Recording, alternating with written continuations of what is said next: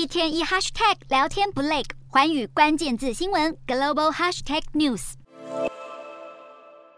上白上衣，人人手上一把锄头。G20 领袖在印尼巴厘岛一起种树。这场领袖峰会为期两天，但今年没有传统的领袖大合照，原因就是西方领袖不希望与俄国同框。不止在战场上发表视讯演说的乌克兰总统泽伦斯基，和代表俄罗斯总统普丁出席的俄国外长拉夫罗夫，也在 G20 展开交锋。泽伦斯基硬是把 G20 变成 G19。拉夫罗夫也做出反击，还痛骂 G20 将会后的联合声明政治化。不过就这么巧，拉夫罗夫在会议第一天先行离开后，就传出俄国全面轰炸乌克兰。而在俄国制的飞弹炸到波兰边境后，G20 峰会也变成各国领袖召开紧急会议的场合。此外，今年的会议也出现令人捏把冷汗的小插曲。美国总统拜登要前往参观红树林时，走着走着，一个不小心被阶梯绊倒。幸好印尼总统佐科威快手扶住拜登。至于受到关注的 G20 联合声明，绝大多数成员国在联合宣言中以最强烈措辞谴责俄国侵略乌克兰，要求俄国无条件撤军，反对使用或者威胁使用核武，同时表示和平解决这一场冲突至关重要。